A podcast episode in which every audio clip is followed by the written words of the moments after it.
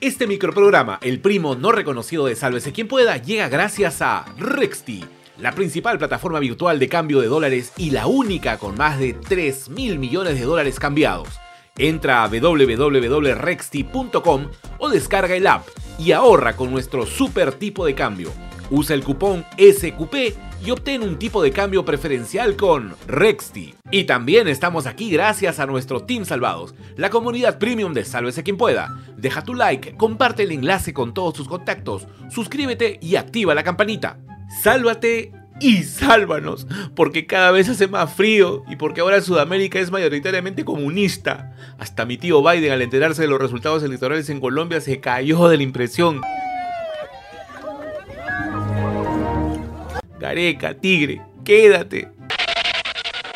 Amigos, arrancamos la semana y ya va terminando junio. Pronto será Navidad.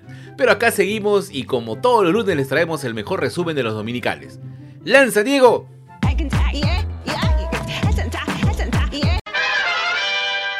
Bueno, la pesadilla de la DBA se está haciendo realidad. Los cuatro jinetes del comunismo están tomando por asalto Latinoamérica. Los malditos caviares lo lograron. Con ese mapa soñarán ahora y maldecirán a la izquierda. El hecho es que en Colombia ganó el izquierdista Gustavo Petro. Así de sencillo. Como acá, las elecciones se ganan con votos y en democracia. El perdedor acepta su derrota y el toque y la vida continúa. Como todo candidato convertido en presidente, Petro aseguró que a partir de hoy Colombia es otra. Oh, qué ternura. Acá ya sabemos que eso se acaba con el primer conflicto social. Porque una cosa es con guitarra y otra con cajón. ¿Sí o no, Peter querido? Humala, confirma. El ex alcalde de Bogotá ganó con el 50,44% de los votos ante los 47,31% que consiguió su rival, el populista Rodolfo Hernández. ¿Dónde hemos visto esa polarización antes? Hmm.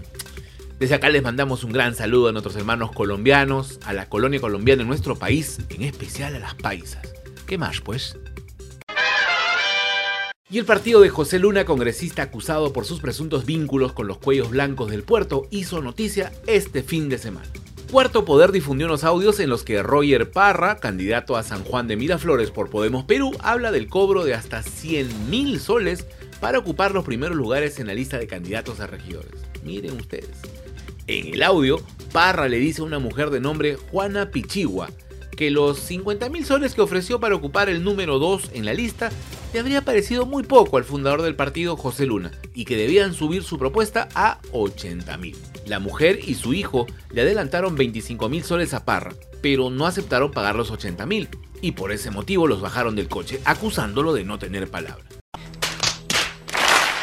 En su defensa, el candidato Roger Parra dijo que se trataron de aportes voluntarios y que incluso ya le habían devuelto los 25 mil que les había entregado a Juana Pichigua.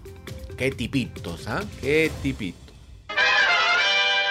Uno de los ministros que poco salen en los medios es Oscar Graham, titular del MEF. El bravo, el que anda con la billetera, el que pecha, el que aprueba y dispone a dónde va la plata. Graham es un tipo que no se ha metido en problemas hasta ahora porque con este gobierno nunca se sabe, ¿no? Anoche hizo una fintaza a lo Messi ante Boateng en 2015. Messi se va a meter al área, puede armar lío, se metió. ¿Realmente siente que tiene el apoyo del presidente y que el presidente tiene la visión y la capacidad para que usted pueda hacer su trabajo? Es parte de un trabajo continuo. Hay convencimiento del presidente, por ejemplo, el respeto y la importancia que tiene la inversión privada Justamente el tema económico está bastante complicado a nivel peruano de a pie, como les gusta decir a los expertos. Todo ha subido, todo. Y los que no perdonan son los de la SUNAT. Precisamente por eso Graham dijo que, por ejemplo, se ha duplicado el fondo para las ollas comunes y comedores populares, pero que la gran novedad será la entrega de un bono alimentario focalizado. La pelota ahora está en la cancha del MIDIS, que tendrá que actualizar bien el padrón. Muy bien, para que este bono lo cobren las familias en situación de extrema necesidad, los que realmente necesitan. Sobre el alza de la gasolina dijo que si el gobierno no hubiese tomado medidas, el precio estaría por lo menos en 4 soles más de lo que cuesta ahora mismo. Imagínense. La culpa la tiene la guerra en Croacia y el pollo que hasta ahora no sabemos si está vivo o muerto. Este es el momento preciso para irnos a un corte comercial y ya regresamos. No te vayas, ¿ah? Ya sabes qué falta.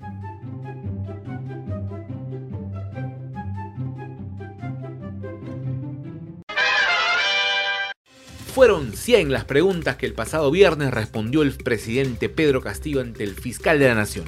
El interrogatorio duró 4 horas y Cuarto Poder informó que según sus fuentes, los abogados del presidente habrían objetado buena parte de las preguntas y algunas tuvieron que ser reformuladas. Además, siempre, según Cuarto Poder, las respuestas del jefe de Estado habrían sido cortas y con poca información. Qué raro, ¿no? El abogado del presidente Castillo reiteró que el jefe de Estado respondió todas las preguntas y lo hizo con fluidez. Dijo además que el gobernante reafirmó no conocer al empresario Samir Villaverde.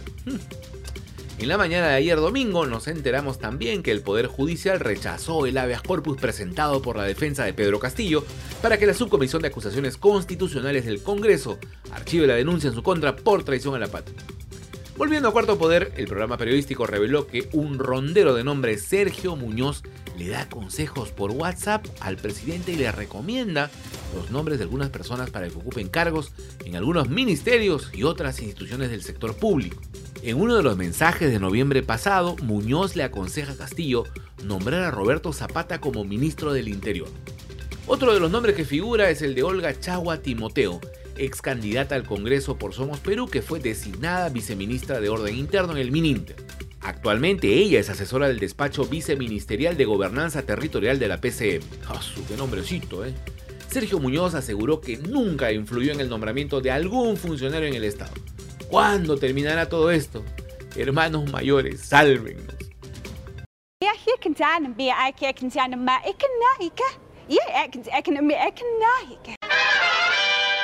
337 títulos y grados académicos de oficiales de la Policía Nacional del Perú podrían ser anularse por ser presuntamente falsos.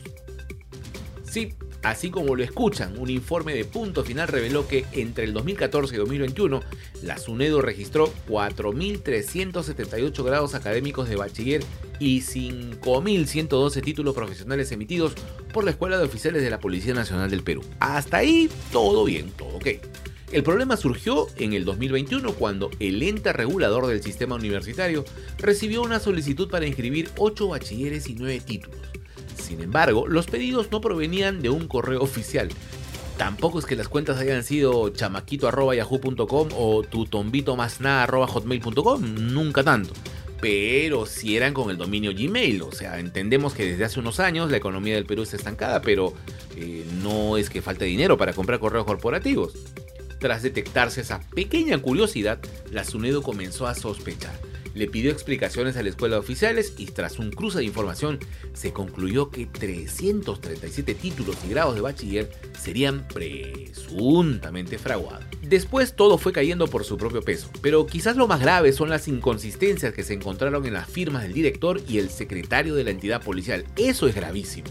En fin, a este caso aún le faltan esclarecer algunos puntos, por ejemplo, saber quién o quiénes están detrás del envío de estas solicitudes y buscar los descargos de los que se graduaron bajo esta modalidad. Listo, nos vamos. Ah, ¿Cómo? Ah, aguanta, aguanta. Un ratito, un ratito. Me dicen por interno que... A, ver un momento. Siento, el corazón, me amo, te amo. ¿Qué? ¿En serio? ¿Llegaron las imágenes? Ah, bueno. Amigos, exclusiva. Nos acaban de llegar imágenes de la videovigilancia Juan Silva y justamente es el momento en que lo atrapa. ¡Hoy, partida! ¡Hoy, partida! ¡Oh, tíralo, hoy! ¡Hoy, qué eres hoy! ¡Hoy! ¡Eres un eres hoy! ¡Oh, ciérralo, ciérralo! ¡Hoy, páralo, pego! Bueno, para la próxima será. Igual Krillin ha dicho que si supiera dónde está Silva ya lo habría detenido. Ahora sí, nos vamos. Si te gustó este micro noticiero, dale like, comparte el enlace con todos sus contactos, suscríbete y activa la campanita. Vamos rumbo a los 100.000 suscriptores. Y si quieres ser parte del equipo de producción, únete al Team Salvados desde 5 soles. Si no sabes cómo, en la caja de descripción te dejamos un link con un riquísimo tutorial. Hasta mañana amigos. Chau, chau, chau, chau, chau, chau, chau. Chau.